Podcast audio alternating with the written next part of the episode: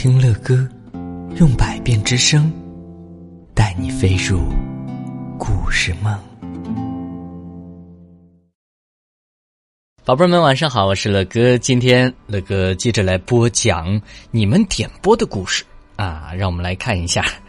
这一次啊，有好多宝贝儿们点播了同样的故事，是同一个角色的故事。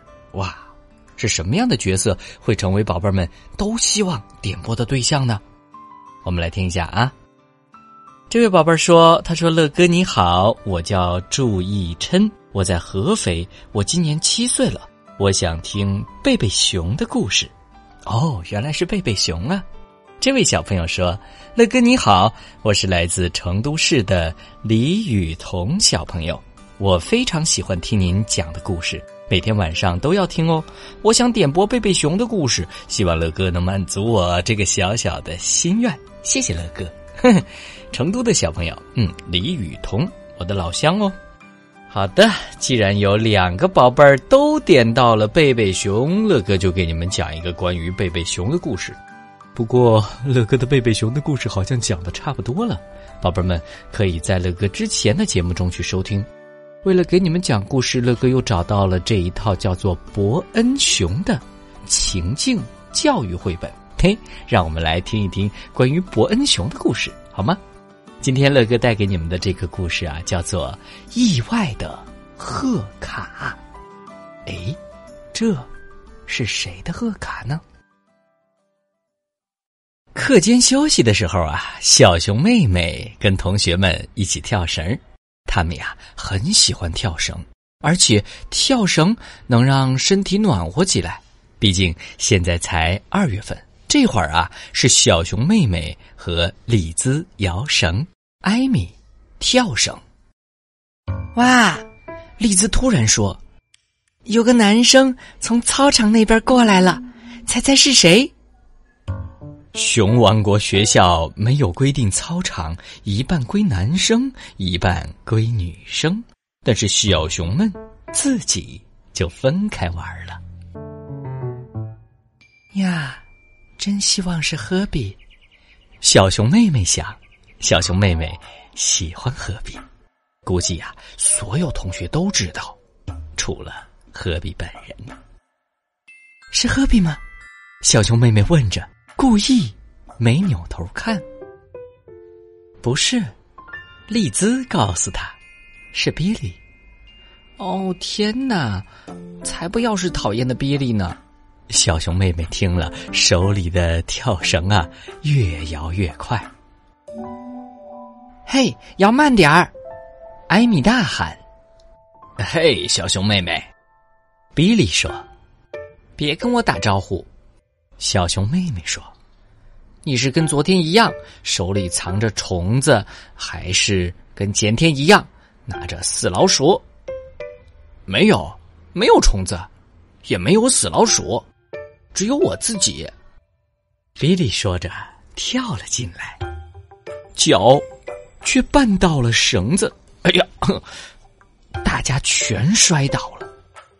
哼，你怎么这样啊？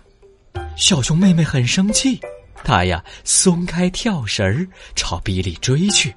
小熊妹妹跑得很快，但是比利的速度更快，她呀怎么也追不上。小熊妹妹一边绕着操场追比利，一边想：“唉，何比怎么不来救我？”唉，唉，何比呀，正忙着打浮士德球，根本没注意到小熊妹妹。上课铃响了，大家回到了教室。同学们，简老师说：“你们知道吧？”情人节马上就要到了，我们会举办一个情人节的派对，派对上有果汁和饼干，大家还要互送情人节贺卡哟！哇，太好了，太好了，太好了，好了！同学们齐声欢呼。哦，是吗？小熊妹妹自言自语。唉。要是简老师觉得我会送贺卡给大坏蛋、讨厌鬼比利，那他就大错特错了。但是很快，小熊妹妹又开始幻想科比会送什么样的贺卡给自己。吃晚饭的时候啊，小熊妹妹心里还想着这件事儿。突然电话铃响了，熊爸爸说：“小熊哥哥，没准儿是找你的，去写吧。”嗯，没错，小熊妹妹说：“很可能是你某个心上人打来的。”少胡说！小熊哥哥警告了他一句，起身去接电话。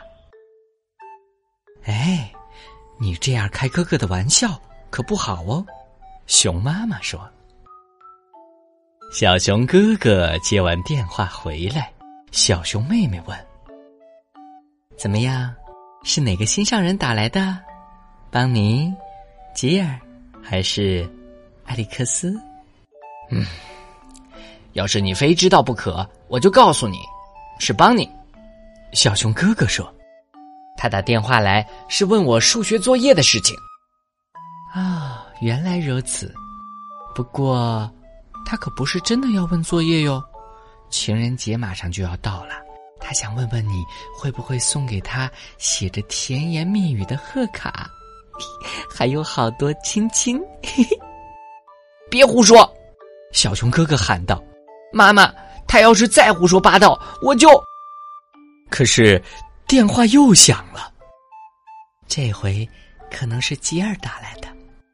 小熊哥哥接电话的时候，小熊妹妹说：“亲爱的，熊妈妈对小熊妹妹说，哥哥跟女生交朋友没有什么不对，情人节也没有什么好大惊小怪的。”妈妈说的对，熊爸爸也说，而且我记得简老师。每年都会办情人节派对，到时候啊，你也会收到一大堆情人节的贺卡。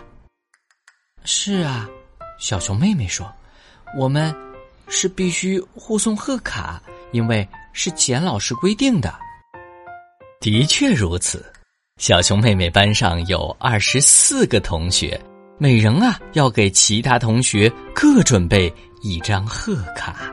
贺卡呢？不需要很贵重，可是必须是自己亲手做的。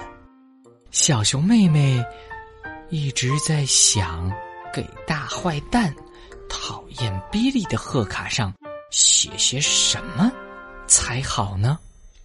她是在想送他一张红玫瑰、紫罗兰的贺卡，然后写上一句话叫“你是一个大笨蛋”，还是？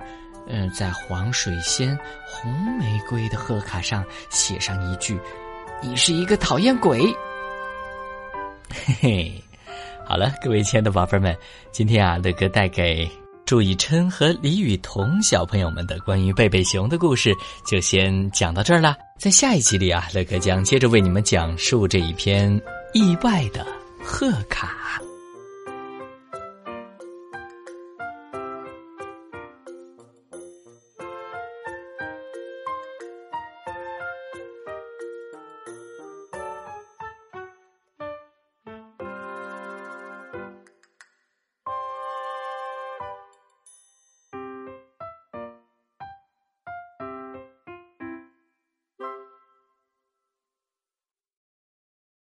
好了，各位亲爱的宝贝们，今天的故事乐哥就讲到这儿了。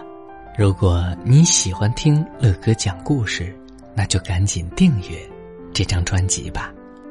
更多精彩的故事，尽在睡前读给宝贝听。